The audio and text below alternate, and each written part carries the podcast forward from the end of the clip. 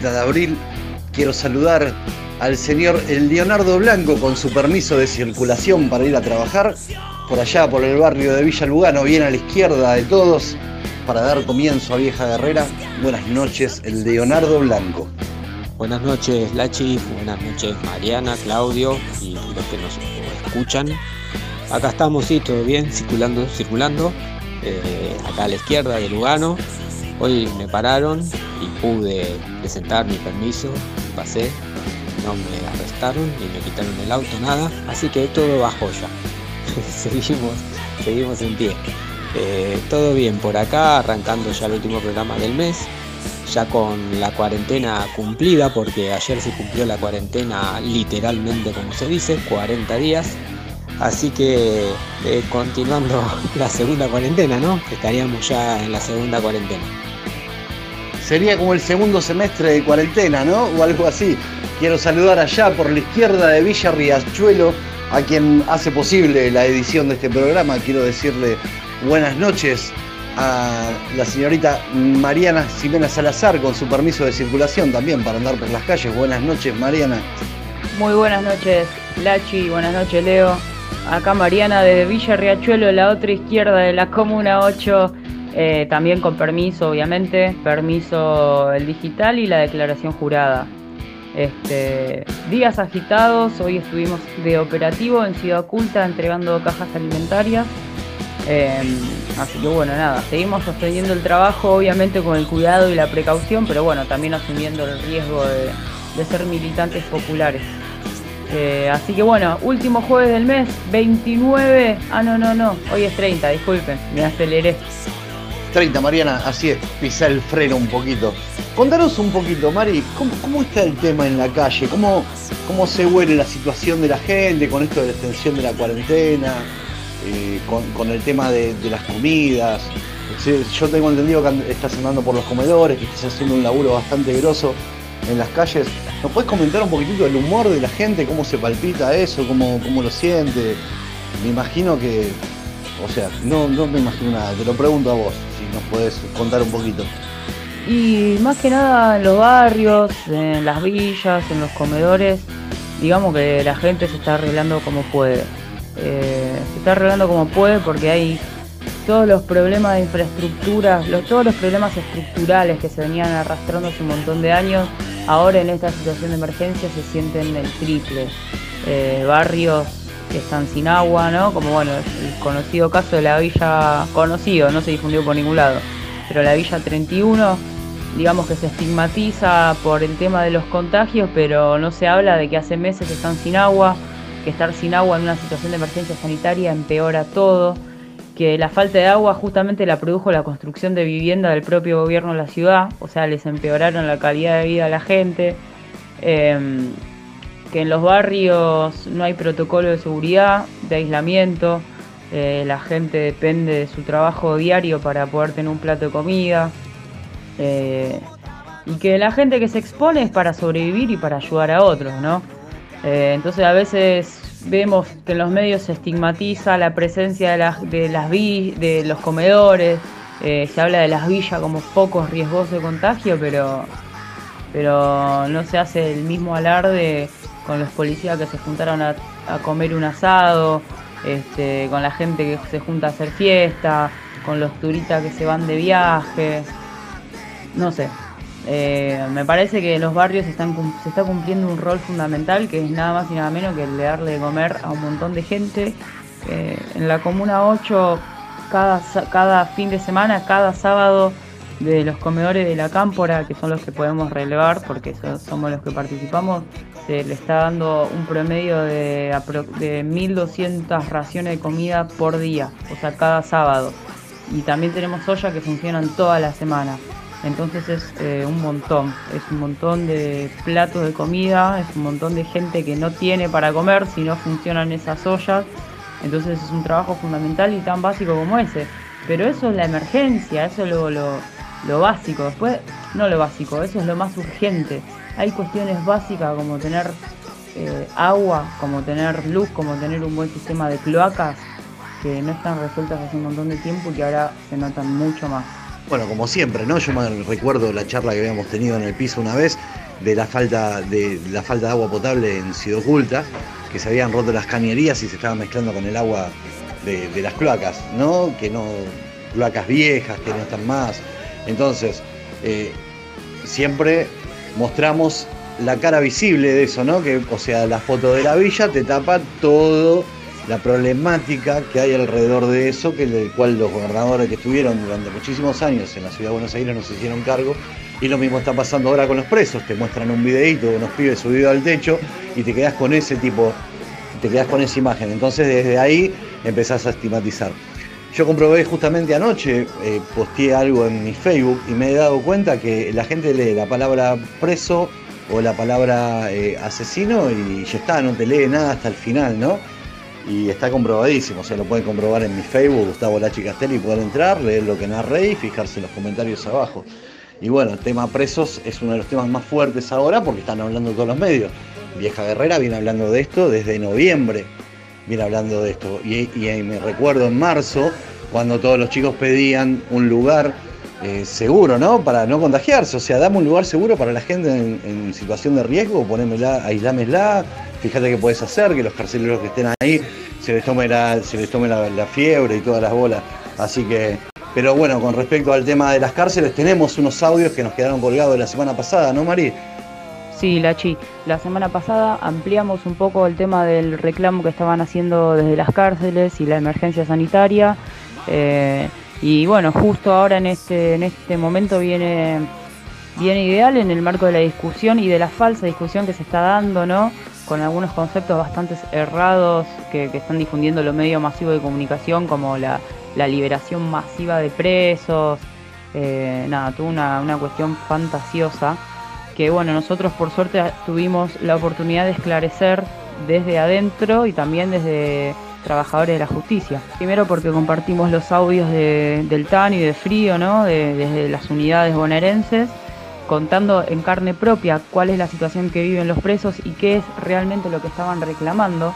Y después tuvimos la oportunidad de hablar con Romina Ávila, abogada de la Coordinación Nacional Interdisciplinaria, de Dirección Nacional de Acceso a la Justicia, del Ministerio de Justicia de Nación, y también abogada responsable de la Mesa de Asesorías de la Cámpora de Capital Federal de Ciudad de Buenos Aires.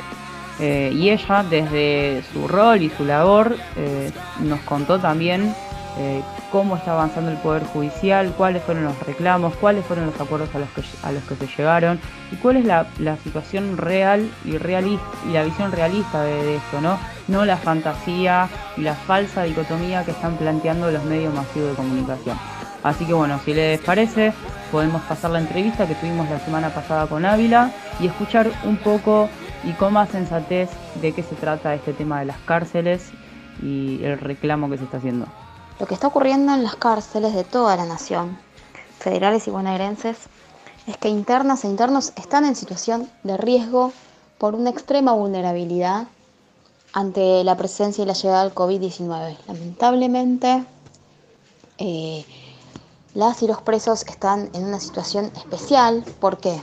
Porque están encerrados en cárceles superpobladas, hiperhacinadas, donde la población siempre estuvo en esas condiciones, pero hoy, con la llegada de este virus, de esta pandemia, de este, este virus mortal, eh, esta situación de superpoblación y de hacinamiento los pone en un riesgo especial. ¿Y por qué los pone en un riesgo especial? Porque uno dirá, bueno, están todos de alguna manera en cuarentena constante porque están encerrados y sin embargo esto no es así. Eh, si bien en las cárceles se limitó y se prohibió la visita y el ingreso de terceros, de familiares y obviamente este, de distintas personas que van a realizar actividades en las cárceles, como por ejemplo educadores, eh, profesionales de distintas áreas.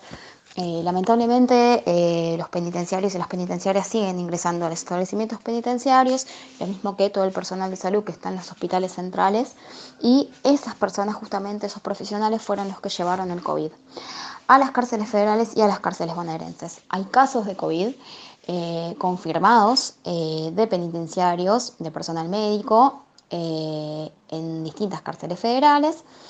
Y si bien no se informó de internos en cárceles federales, la realidad es que, bueno, la información que llega es bastante disímil. Las fuentes oficiales dicen que no hay, pero los, internos e internas dicen que sí hubieron casos de COVID y de, y de internos este, aislados. En cambio, en el ámbito bonaerense sí hubieron confirmaciones de internos eh, con COVID-19.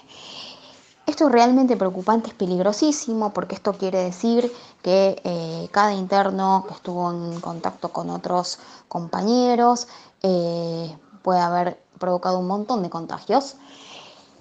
Y si bien el servicio penitenciario, tanto bonaerense como federal, informa que no hubieron nuevos eh, contagios porque no hubieron presencia de síntomas en nadie, esto no implica que no haya habido contagios, sino que no hubieron casos sintomáticos. Pueden haber habido casos asintomáticos, pueden existir casos asintomáticos de portadores que estén contagiando a otros internos y que de esto nos vayamos enterando en el transcurso de las próximas semanas.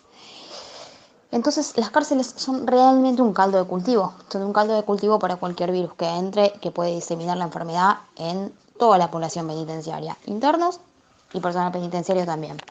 Lamentablemente tampoco hay elementos de higiene, ni elementos de higiene personal, ni elementos de higiene para la limpieza colectiva de los espacios colectivos, de los espacios comunes. A los internos no se les hace llegar por parte del servicio penitenciario elementos de higiene. La, alimentación también se ha visto afectada. Eh, en varias unidades eh, federales y bonaerenses se ha informado eh, de la disminución, de la reducción de los alimentos, tanto los alimentos secos como también de carnes y verduras. Y todo esto obviamente termina redundando en el agravamiento de la situación, el agravamiento de las condiciones de detención, porque visto que muchos internos e internas dependen de lo que sus familiares les hacen llegar a través de los depósitos y los paquetes, eh, donde se lleva toda la mercadería para que puedan consumir, estando en este momento sin visita, eh, esos paquetes se han reducido. Eh, y muchos familiares no han podido ir a depositar a las unidades penitenciarias justamente por la prohibición de circulación, por la falta de dinero también, porque claramente esta situación de pandemia, de emergencia sanitaria, de limitación del trabajo, de limitación de la circulación y de aislamiento obligatorio, ha llevado a mucha gente a perder sus fuentes eh, de dinero y perder eh, sus puestos laborales. Entonces, obviamente, todo es una, una cadena que este, en definitiva ha llevado a que muchos internos e internas prácticamente no tengan para comer ni tengan para poder proveerse a eh, lo que son las necesidades de higiene personal y, demás. Realmente tanto en el ámbito federal como en el ámbito bonaerense se han eh, presentado montones de pedidos de arresto domiciliario y de escarcelaciones. Eh, puntualmente, en el ámbito bonaerense hubieron varias, varios fallos de casación, de casación bonaerense. Eh, hubo una presentación formal de todos los defensores eh, bonaerenses, en los cuales, eh, bueno, a través de la figura del habeas corpus, colectivo y correctivo, hicieron saber que los internos e internas del ámbito bonaerense están en, mucha situación de riesgo, en, todo esto que yo venía comentando hasta hace un momento. Y la verdad es que a, todos estos pedidos se ha hecho lugar, de hecho eh, la casación bonaerense ha, eh, ha, ordenado de alguna manera a los juzgados eh, inferiores a cumplir con estas normas y en definitiva a proceder a este, acelerar eh, los pedidos de arresto domiciliario, de escarcelaciones y de hacer lugar a esos pedidos en los casos de internos e internas que estén en situación de riesgo de salud por alguna patología congénita, por alguna enfermedad este, cardíaca crónica, enfermedad eh, respiratoria crónica, personas que tengan algún tipo, de patología que los pongan en una situación de riesgo de salud y también a las personas que estén en condiciones eh, de poder acceder condiciones temporales, condiciones objetivas y subjetivas para poder acceder a alguna soltura anticipada, ya sea una libertad condicional, libertad asistida o salidas transitorias, y también para las penas bajas, las penas leves, las penas de hasta tres años de prisión, para que de alguna manera puedan mantener este, en sus domicilios eh, la condición de condenados y la condición de detenidos, pero en sus casas, ¿sí? a través de mecanismos de... Eh, de control como no solo este, el control del juzgado y de, los, de las direcciones de control, como por ejemplo los patronatos, sino también, obviamente, a través de los dispositivos de geolocalización, que en este caso son las, las, las llamadas pulseras electrónicas. En el ámbito federal eh, ocurrió lo mismo, hubieron varias acordadas de la, de la, Cámara Nacional de Casación Penal, de hecho fueron cinco, eh, todas, eh, todas ellas en el sentido de que los juzgados inferiores brinden, hagan lugar a los pedidos de arresto domiciliario y descarcelaciones en los casos de internos e internas que, vuelvo, tengan las mismas condiciones que acabo de relatar. ¿sí? Personas que estén en condiciones temporales, objetivas y subjetivas de acceder a eh, las salidas transitorias, a la libertad condicional, a la libertad asistida, estén cerca del agotamiento de la pena o sean causas con penas bajas. Eh, y obviamente internas e internas eh, con riesgo de salud, embarazadas y madres eh, de niños de hasta 5 años de edad.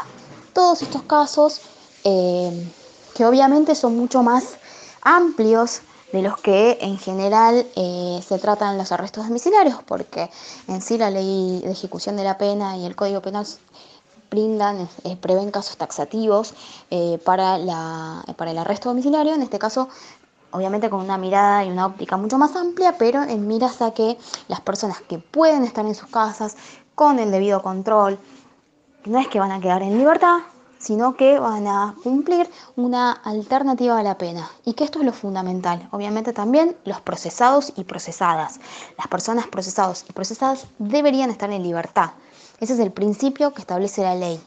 Es el principio que establece la Constitución Nacional también y todos los mecanismos eh, de protección de derechos humanos y todos los tratados internacionales de derechos humanos también, las personas tienen principio de inocencia. El principio de inocencia implica que todos los procesados y procesadas deberían estar en sus casas y no en un espacio carcelario.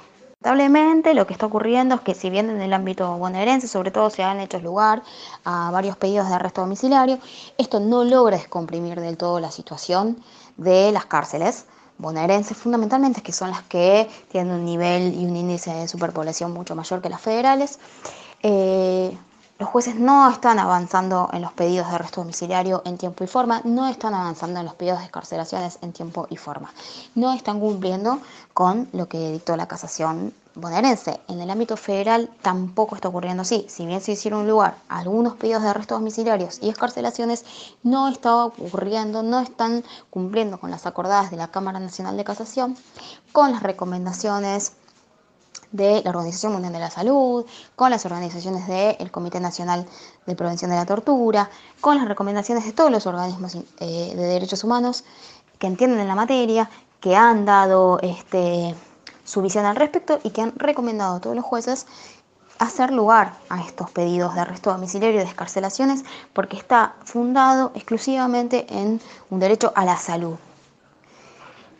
Fuera de toda polémica y fuera de toda discusión, acá no se trata de darle libertad a, los presos de largar gente. Esto no tiene absolutamente nada que ver con eso. Esto se trata de preservar el derecho a la salud de muchos hombres y mujeres que están repito, en un lugar que es muy peligroso, que están en un lugar que es, en estas condiciones en las cuales están viviendo actualmente, un caldo de cultivo y que realmente pueden verse perjudicados. Con la llegada del COVID-19, cientos de miles de internos e internas que están en los ámbitos carcelarios penales, bonaerenses y federales. Obviamente desde ya que todas las medidas llevadas a cabo por los internos e internas son medidas justas, son medidas justificadas, son medidas necesarias y son medidas pacíficas. Lamentablemente, el servicio penitenciario ha respondido de manera no pacífica, ha, respondido de manera violenta y tuvimos que lamentar muertes de internos en, las cárceles bonaerenses. Eh, en total fueron seis personas muertas por el accionar de la policía ante los reclamos justos de los internos en las, en las cárceles bonaerenses. Así que bueno, obviamente eh, desde este espacio apoyamos toda la lucha, la lucha por la justicia, la lucha por la libertad y la lucha por el derecho a la salud y el derecho a la integridad física de los internos e internas de las cárceles argentinas. Bueno, Romina, antes que nada agradecerte porque realmente necesitábamos también escuchar la voz desde el lado de, bueno, esto, de las personas que trabajan con la justicia, de que, que las personas que trabajan con los derechos humanos y que están al tanto de toda esta situación. Y la verdad que todo esto que nos comentás nos confirman todas las denuncias que recibimos de los, de los internos, del Tano y de Frío, eh, de las situaciones que se están viviendo. Eh, cuando hablamos con ellos el número de muertos era uno y bueno, lamentablemente ahora por lo que nos contás aumenta a seis. Eh, obviamente incluso ellos mismos nos dijeron que, que, el mismo jefe de todos los servicios penitenciarios eh, avaló la, la, huelga de hambre, la protesta pacífica. Eh, pero bueno, por lo que nos comentás, evidentemente ya hay acordadas, eh, ya se dio lugar desde los organismos y, y desde las, las, cámaras a todos estos pedidos, pero por lo, que nos contás, lo que está fallando es eh, la ejecución, o sea, la definición de estos jueces que deberían empezar ya a dar lugar y a cumplir todos estos, estos pedidos. Así que bueno, te agradecemos mucho por la información y, y como siempre esperemos que, que la justicia eh, avance en la medida y en la velocidad que, que, amerita la realidad que estamos atravesando, ¿no? Y no en esos tiempos un poco abstractos que a veces maneja y que no se condicen para nada con la necesidad de, de toda la población, porque lo que venimos deduciendo y la conclusión a la que llegamos cada vez que, hablamos de este tema es que el problema de algunos es el problema de todos. Esto nos afecta a todos, la salud de los internos, la salud de los trabajadores, es la salud de toda la población, adentro y afuera de las cárceles. Y por último te quería preguntar, eh, este pedido que, que, hacen de que las personas que, que obtengan la prisión domiciliaria eh, ejerzan algún tipo de trabajo comunitario, lo que nos decía el Tano era que bueno, que la idea era que las mujeres se dediquen a hacer barbijos, que los hombres más que nada podían hacer el trabajo más pesado, el tema de desinfectar las calles, de ayudar a los bomberos, de hacer fumigaciones. Eh, ¿Eso ya se está cumpliendo? ¿Es viable? ¿Cómo, ¿Cómo lo es? Bueno, en realidad la propuesta de una alternativa a la prisión pensada en la prestación de tareas eh, sociales, de tareas comunitarias o de, o de servicio a la comunidad podría ser factible y podría ser este, claramente algo viable para las penas bajas, sobre todo para las penas de hasta tres años de prisión. Podría ser viable también para las personas que les resta poco tiempo, están en el último término de, de la condena, eh, para transformar eh, estas, estas penas privativas de la libertad en tareas comunitarias, en algún aprovechamiento de, del trabajo, del, de la capacidad de trabajo que tienen hombres y mujeres que están privados de su libertad y además obviamente pensar en alguna alternativa que les permita reinsertarse socialmente de manera exitosa a la sociedad y al ámbito laboral fundamentalmente porque es tan difícil eh, poder volver a conseguir un trabajo cuando uno sale de estar en una situación de detención. Para eso obviamente habrían un montón de eh, mecanismos y alternativas como para poder materializarlo, quizás a través, se me ocurre, de eh, cooperativas de trabajo, eh, de organizaciones que nucleen este tipo de, tareas y a personas que estén en condiciones de poder llevarlas a cabo.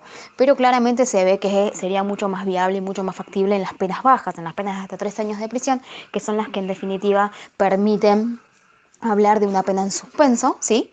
Eh, y que se le brinde a la persona la posibilidad de transformar esa pena privativa tan baja en una alternativa a la prisión, quizás a través de tareas comunitarias.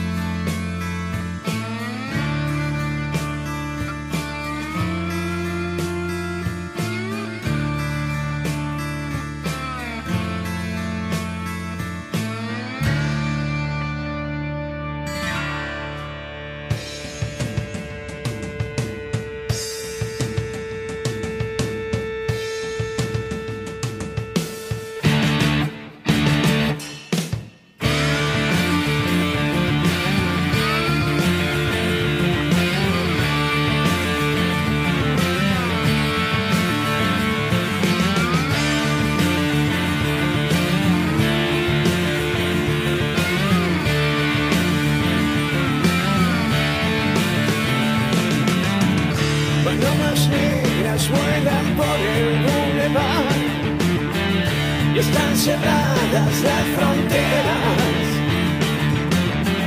Los perros sacan a sus amos a pasear y no hay un palmo en las trincheras.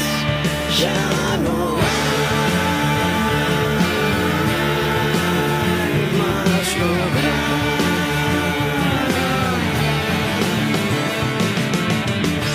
más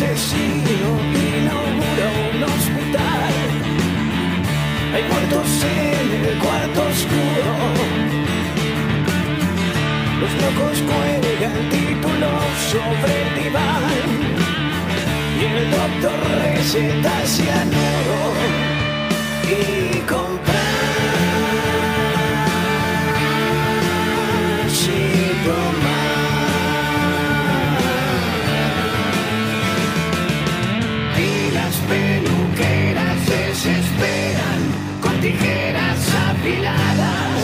por cruzarse algún Sansón.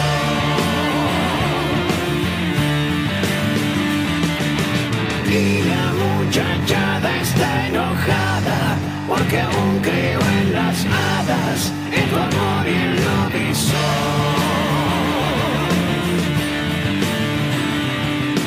Mientras te miro y me esfuerzo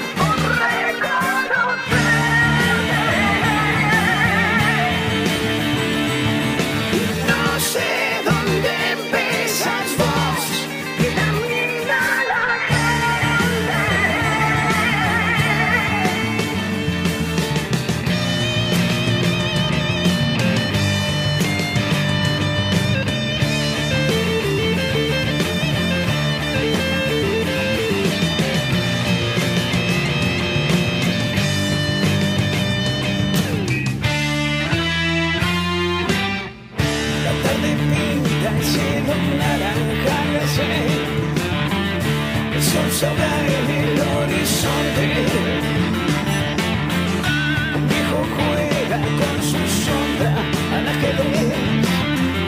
Y un ángel emigra hacia el norte.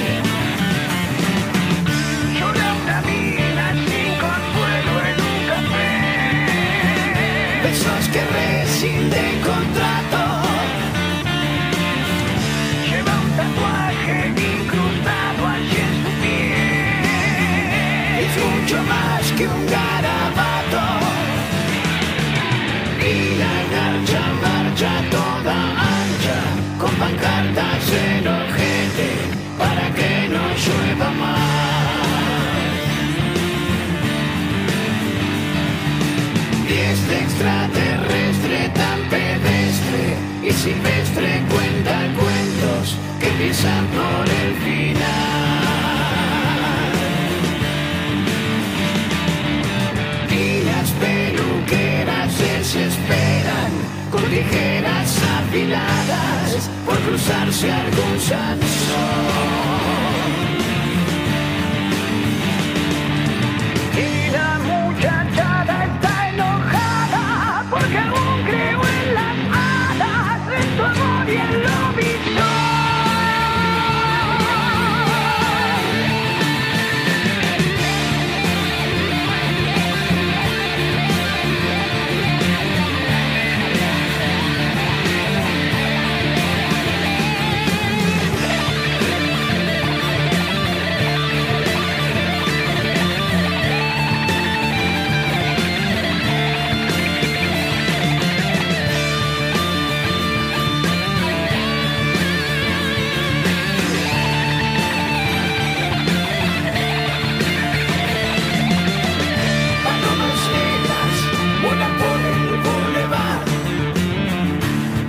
Cerradas las fronteras. Los perros sacan a sus amos a pasear y no hay un palmo en las trincheras.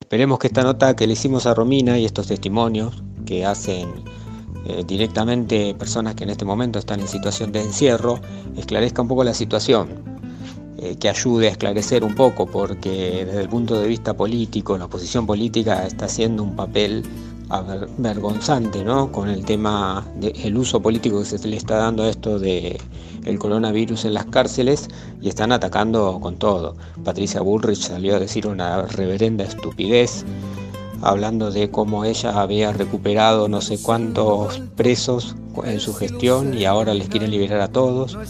Eh, por supuesto La Nación y Clarín dando noticias todo el tiempo de lo que se están soltando son violadores y asesinos.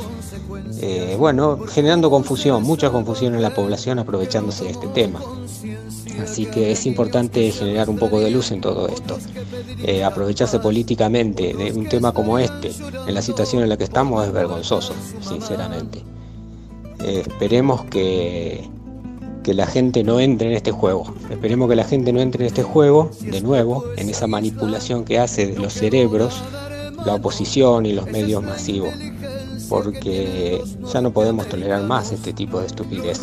Son todas mentiras, son todas manipulación, hablando de jueces kirchneristas, eh, mezclando el poder político con el poder judicial, no hablando claramente de la acordada. Bueno, un montón de pavadas a las que nos tienen acostumbrados, pero lo importante es que la población crezca y no crea en estas cosas. Eh, sí, que crezca mentalmente, o sea, de una manera eficiente, ¿no? Yo creo que si empezaran a poner multas, como multarán lo del coronavirus, en el tema de que si hay alguna noticia falsa y una multa, te deberían multar. Yo creo que se debería multar a los, a los canales de televisión, a los medios fuertes, cuando desinforman y cuando llegan con noticias que por la mitad. Porque en realidad lo que están mandando son noticias por la mitad, se quedan en eso. Viene encabezado el otro día del, femicidio que sucedió en, en Campana, sin ir más lejos. El encabezado de Radio Mitre decía, salió de la cárcel, mató, chocó y murió del corazón. Y después cuando leías la nota de abajo, o sea, el encabezado era eso, cuando leías la nota de abajo, yo escuché hablar a la hija de la, de la señora que, que sufrió el asesinato de este hijo de perra, ¿no? Eh, el tipo no había salido de la cárcel hacía dos días, como decía la nota. O sea, esas informaciones que te mal llegan son las que hacen que la gente se nutra de algo que no tiene que nutrirse y se desinforme. Totalmente desinformados. Y cuando vos le esclareces eso, lo peor es que no quieren escucharlo. Esto hace que se mezcle. El tipo no había salido de la cárcel. El tipo tenía causas por maltrato anterior. Ahí es donde no funciona la justicia. Ahí es donde los jueces eh, no funcionan. Esa es la parte que hay que verificar y la parte que hay que golpear. Porque esto lo que están haciendo hoy por hoy es política al 100%. Yo creo que justamente la campaña mediática consiste en tomar algunos casos particulares, tergiversarlos y eh, usarlos como ejemplos general, generalizar a través de dos o tres casos particulares. Cuando hay que entender que esto justamente es una decisión de la justicia y no del gobierno. El mismo, y eso es lo que hay que aclarar, la independencia de poderes. El poder ejecutivo, que en este caso es Alberto Fernández, dejó muy en claro que él no tiene la intención de garantizarle el indulto a nadie y que si, se dan, si se otorgan prisiones domiciliarias, este, son decisiones de los juzgados del Poder Judicial. Entonces, esa es la primera mezcla que están haciendo los medios eh, de comunicación masivos. Segundo, y esto lo digo desde, una perspectiva de mujer, eh, la liberación de violadores, de femicidas, la reducción de condenas a pedófilos y abusadores es histórica y está mucho antes del coronavirus y está mucho antes de la pandemia. Entonces me parece muy hipócrita que ahora se use el tema de las violaciones, de los femicidios y de los abusos para hacer una campaña sucia en contra del gobierno cuando las decisiones del Poder Judicial, en contra de las decisiones de los organismos internacionales de derechos humanos, en contra de las, de las recomendaciones que están dando las cámaras de casación para evitarlo, para minimizar los riesgos de, los riesgos de contagio, entendiendo que las cárceles, el hacinamiento, la condición de hacinamiento de las cárceles son focos riesgosos de infección para toda la población. Eh, y que se, utilice, que se utilice la violencia de género, la violencia machista, las violaciones y los abusos como método extorsivo para la población para generar un discurso mentiroso y violento me parece una gran hipocresía y me parece muy condenable. Entonces tomemos las cosas con seriedad, volvamos a la educación primaria en donde nos, enseñaron la división de poderes, en donde tenemos un poder legislativo, un poder ejecutivo y un poder judicial. Entendamos que esta decisión no es del gobierno, no es del poder ejecutivo, no es de Alberto Fernández, es una acordada entre juzgados, jueces, y organismos de derechos humanos nuestros e internacionales. Entonces, no seamos hipócritas y sepamos bien cuál es la situación y sepamos de qué se está hablando. Bueno, bien cierto lo que decís, Mariana, desde que tenemos uso de razón, violadores, femicidas, pedófilos siempre fueron reducidos en condena, siendo que también hay muchos pibes con causas armadas que para esperar su condena tienen que esperar alrededor de 15 años, ¿no? Así que, más que claro lo que estás diciendo, Está bueno que la gente se entere, que la gente sepa que el problema acá son los jueces los que están liberando, que no es el gobierno. Así que, bueno, estaría bueno aclararlo y también estaría bueno que lo aclaren todos los medios hegemónicos. Pero bueno, sabemos que es difícil. Pero... Vamos a escuchar mi querida Fátima del álbum Artemis, así que espero disfruten mucho.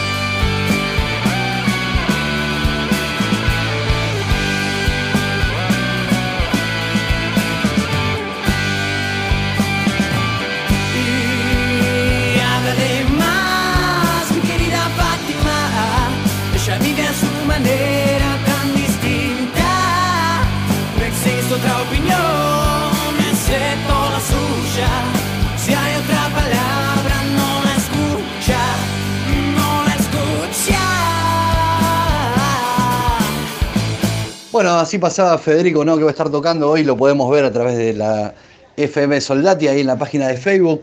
Lo que no va a ser difícil es quedarse hoy después de Vieja Guerrera en el muro de FM Soldati y poder ver el show generoso de Ardemis, con quienes estuvimos hablando por teléfono, estuvimos hablando con, con Federico, el cantante, así que los invito a escucharlo para ver qué pasa hoy en la noche después de Vieja Guerrera, si quieren.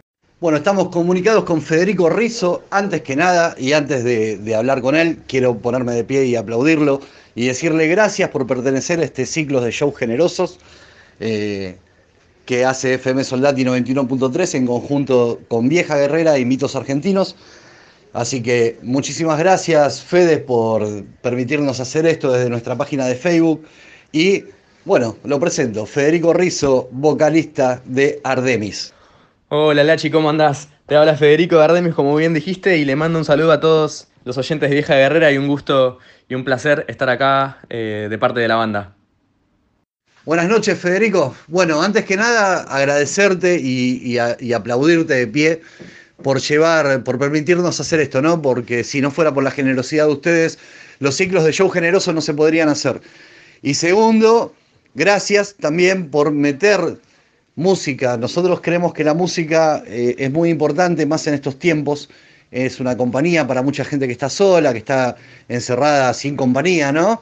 Y bueno, el sexo virtual y la música virtual es lo único que te puede llegar a sacar eh, de todo el embrollo de la cabeza, poner un poquitito de música y danzar un rato.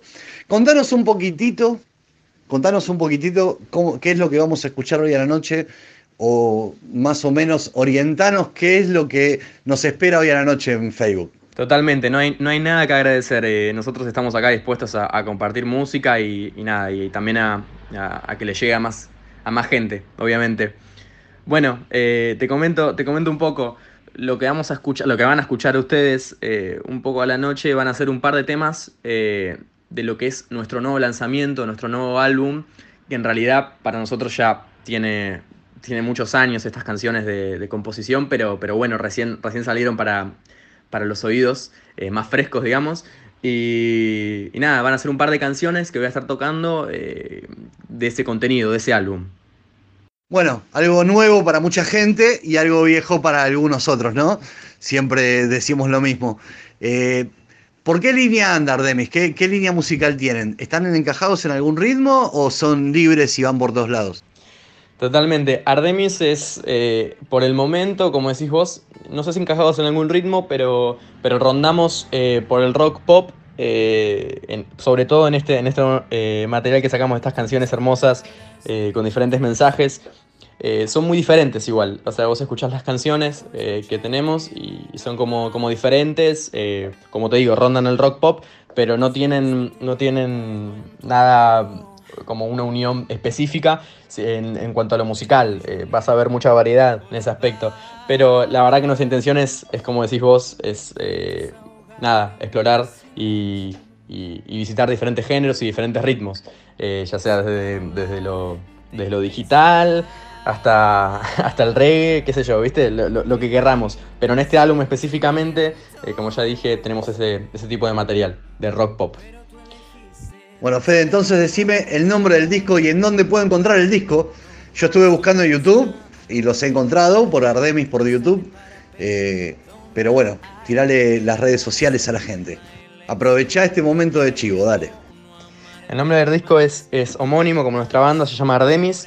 Eh, lo pueden encontrar en Spotify, también como Ardemis. Ahí está, es el último material que, lanzamos. Ahí también hay otro material eh, previo, que es un disco que, de la etapa anterior, digamos, con otro tipo de grabación.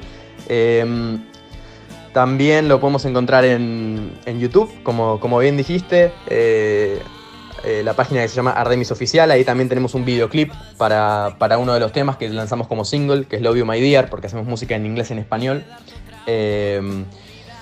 Y básicamente eso, tenemos ese videoclip por ahí, tenemos otro tipo de material y, nada, en las redes está Instagram, Ardemis-oficial, ahí tenemos siempre posteos todas las semanas con diferentes tipos de material, promocionando, haciendo covers, haciendo, haciendo nuestro material versionado, unas cosas graciosas, lo que, lo, que, espontáneo y lo que suceda.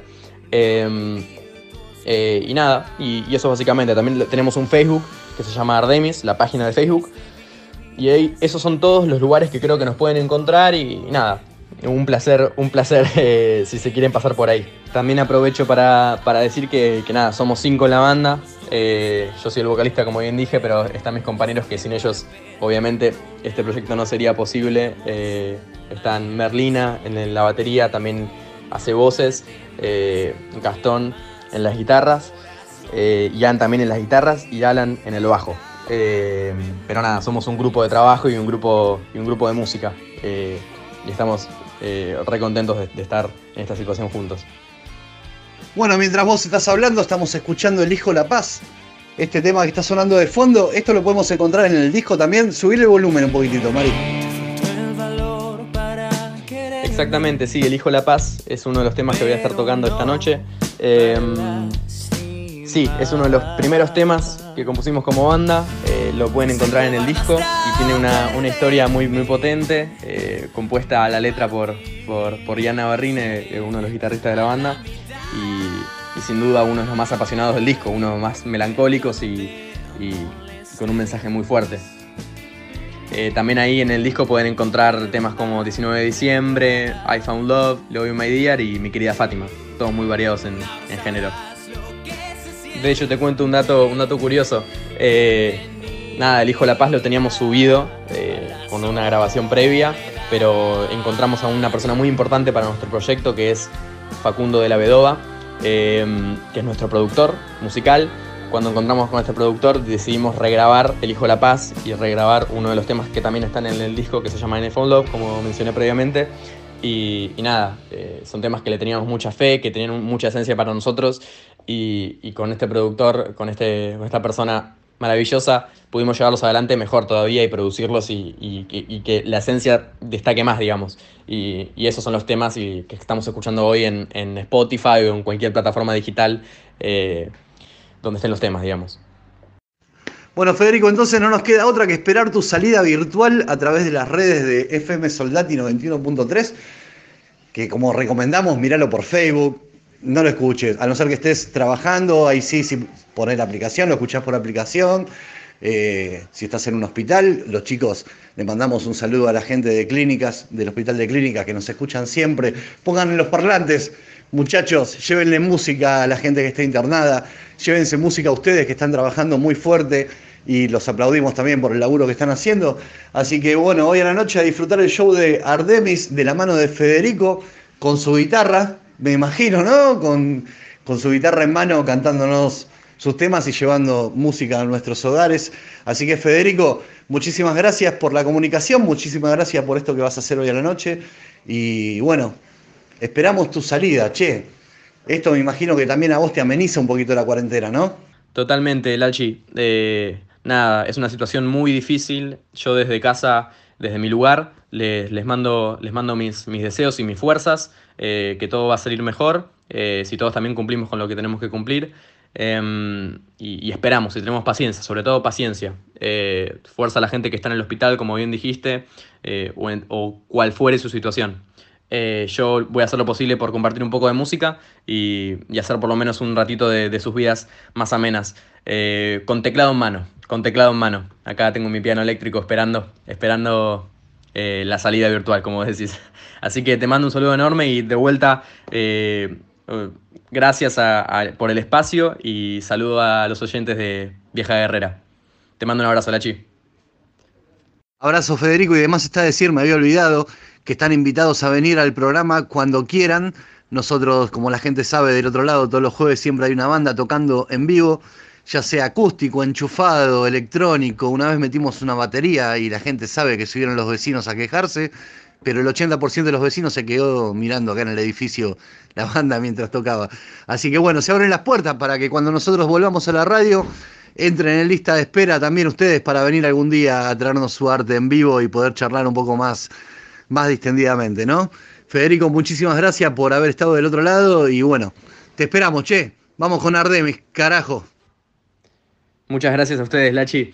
Em, sin duda, sin duda vamos a volver y, a tocar con, con todas las ganas en vivo, eléctrico, acústico, en el formato que, que se desee en, en su día. Así que gracias, gracias por avisarnos y, y- darnos esta oportunidad. Te mando un abrazo y vamos a dar de mis carajos. Y si, te- y si también querés, podés presentar. Vamos a escuchar mi querida Fátima del álbum Ardemis, así que presentámelo y ya te dejo que cortes. Y mañana, a las 10 de la noche, lo tenemos a Mariano del Pere tocando también, un gran músico para disfrutar y para eh, interactuar con él, ¿no? A través del recital. Así que ya sabes, vos te quedás en casa, FM Soldati pone la página, los músicos ponen lo que tienen que poner, salen a la cancha y te alegran. Por lo menos el jueves de 9.30, no sabemos hasta qué hora, porque es libre. Y el viernes a partir de las 10 ya también tenés música para escuchar. Bueno, cortito el programa de hoy, ¿no? ¿Quedó algo por decir? ¿Alguien tiene ganas de explayarse o de expresarse? Solamente reflexionar un poco que ya estamos promediando la cuarentena, la situación, ya pasaron 40 días, precisamente lo decíamos al principio del programa, y, y bueno, para mucha gente se le está complicando bastante. Eh, para muchos comerciantes se le está complicando bastante, estuvimos hablando ahí con algunos comerciantes del centro comercial de Chilaver, Eh, algunos la están pasando difíciles, muy difícil, otros no, otros se la están rebuscando. Bueno, depende mucho de la pericia de cada uno. Algunos han recibido la ayuda del eh, ingreso familiar de emergencia, otros no, según su situación económica. Eh, muchos de ellos ahora el lunes van a empezar a tener esta opción del crédito a tasa cero, otros no. Eh, bueno, la situación está muy variada, pero sí se expresa mucha preocupación, porque tienen los locales cerrados algunos y tienen que seguir pagando las cosas y por más que no las paguen ahora, las tienen que pagar después. Así que bueno, hay mucha, mucha eh, preocupación en los comerciantes y no sabemos cómo va a quedar el centro comercial después de esta etapa. Así que estaría bueno conversar con ellos, reflexionar un poco con ellos y, y que nos expliquen cómo está la situación por ahí para el jueves que viene. Hoy, por ejemplo, estuvimos hablando con Adrián de Clonar, el comercio de venta de insumos informáticos que está ahí en Guaminí y Avenida Cruz, y nos contaba un poco, por ejemplo, cómo la están pasando ahora y qué situación, en qué situación están. Así que le mandamos este audio como para empezar con el tema y, y la continuamos el jueves que viene. Leo, ¿cómo estás? Eh, mira, te comento el rubro nuestro, cómo fue. Nos habilitaron hace 10 días a trabajar como para la venta de, insumos informáticos, eh, pero con la modalidad de solo delivery, ¿viste? Esa es la, esa es la parte que a nosotros nos complica, porque el, vecino del, día a día del barrio te ve, te golpea y, se quiere meter al local, ¿viste? Y hacerlos volver o que nos llamen por teléfono y, decirle que se lo vamos a enviar, no, no, para mí no tiene sentido. Entonces, directamente tomamos la medida de atenderlos por a puerta cerrada y despacharle la, mercadería. Eh, después, lo que veo yo, que por ejemplo hay, hay rubros obviamente que, que no están habilitados, no están laburando, y, se hace muy difícil mantener los gastos, los gastos de alquiler y, si tienen empleados más. La suerte nuestra es que como están los chicos con clases a distancia y, y trabajando, trabajando desde la casa, para nosotros el rubro nuestro como que se potenció y estamos trabajando bien. No es la suerte de todos, digamos, ¿entendés? Eh, los demás comerciantes, la verdad que la están pasando mal. Nosotros, eh, los 20 días que estuvimos cerrados, también pudimos abrir y zafamos los gastos y estamos trabajando bien. Eh, después lo, lo que veo es que por ahí estaría bueno, qué sé yo, hacer un proyecto entre todos los comerciantes del barrio como para ver de qué forma se va se va saliendo de, esa situación, porque la verdad que veo, veo que va a estar medio complicado. Eh, la gente, la única guita que tenía, la, está usando para comer, así que mucho de lo que es calzado, indumentaria, joyería, un montón de, negocios que están en el barrio, me parece que no, no van a estar, no la van a pasar bien este tiempo que viene. Pero bueno, no sé, a pelearla. Mm, nos mató esto de la pandemia, yo estaba recontra esperanzado después de cuatro años de, venir pasándola mal con, este nuevo renacer, digamos, de, Alberto, estaba recontra esperanzado, me parece que se, se, iba por buen camino, pero bueno, nos mató esto. Listo, excelente tema para meternos de lleno el jueves que viene. Vamos a hablar un poquitito de los comercios, de lo que está pasando en nuestro lugar, ¿no? En nuestra comuna 8 en Lugano. Si aparece algún comercio que se quiera adherir, que escuche el programa y quiera mandarnos algún audio, también lo puede hacer. Dejamos abierto. Mariana, ¿algo más para tu cierre? ¿Te quedó algo pendiente? Faltó saludar, celebrar y agradecer a esas madres de Plaza de Mayo que hoy cumplen 43 años de lucha, de lucha por la vida, por la vida de sus hijos y por la vida de todos los hijos, porque ellas siempre, incluso desde ser reconocidas como Madre Plaza de Mayo, cuando eran simplemente madres buscando a sus hijos sin ningún tipo de identidad política, eh, cuando eran simplemente amas de casa que salieron a reclamar por sus hijos, desde ese día hasta hoy marcaron un camino de lucha, de lucha no violenta, y reivindicaron la lucha de una generación de revolucionarios que fue masacrada, asesinada y desaparecida por la dictadura cívico, militar, empresarial y eclesiástica. Fueron todos los sectores eh, involucrados, ¿no? Entonces, hoy más que nunca las reivindicamos y seguimos el camino y el ejemplo de su lucha. Una lucha que frente a la vida, a la mentira, a la injusticia y al ocultamiento, puso luz, puso verdad, puso memoria y puso justicia. Así que nada, un saludo para ellas, Lachi y Leo. Me despido también y junto, siempre junto a las madres, resistir es combatir. Siempre, siempre con las madres. Bueno, Leo, un placer haber hecho Vieja Guerrera junto a usted. Espero que tenga una buena noche, que pueda dormir bien, con tecito, con café y a la cama a disfrutar de una buena película. Bien, Lachi, también te mando un saludo, un abrazo. Eh, no voy a contar qué es lo que voy a hacer hoy a la noche. Te, vos imaginate lo que quieras, pero seguro que algo voy a comer. Y un gran saludo a Mariana, por supuesto, a todos. Un nuevo programa. Seguimos avanzando con Vieja Guerrera en cuarentena y seguimos grabándolo. Y ojalá pronto, ponele en un mes, o sea, en junio, ya podamos salir en vivo como siempre. Lo hemos hecho durante estos años. Un abrazo. Gracias a Mariana por haber editado esto que está saliendo caliente, recién editado Muchísimas gracias, gracias por haber compartido un nuevo programa de Vieja Guerrera junto a Leo y a mí, Mariana. Muchísimas gracias, buenas noches, Mariana. Muy buenas noches, Lachi, Leo y también Claudio, especialmente en las vísperas del primero de mayo, Día del Trabajador y de la Trabajadora y del Trabajadore. Eh, así que un saludo a todos nosotros. Bueno, un saludo para todos los trabajadores y, ¿sabes qué? Te cambio la cosa, Leo. No te vayas a acostar ni te pongas una película. Quédate en el muro de FM Soldati, en el muro del Facebook de FM Soldati 91.3, disfrutando del show que te llevan Vieja Guerrera y Mitos Argentinos. Hoy lo tenés a Ardemis tocando, ni bien pegadito termina Vieja Guerrera, y mañana lo tenés a Mariano del Pérez, Día del Trabajador, frente a las cámaras disfrutando de un buen show. Dos shows que te llevamos para que puedas disfrutar en tu casa. Quédate ahí pegadito, te lo lleva Vieja Guerrera, te lo lleva Mitos Argentinos y nosotros desde acá te decimos buenas noches, gracias por haber estado del otro lado, viejas guerreras, a disfrutar de los shows y no nos andemos inyectando la bandina ni ninguna de esas cosas raras que Trump nos dijo que bastante mal le está haciendo a ellos. Que tengan buenas noches y nos encontramos el jueves que viene con más vieja guerrera.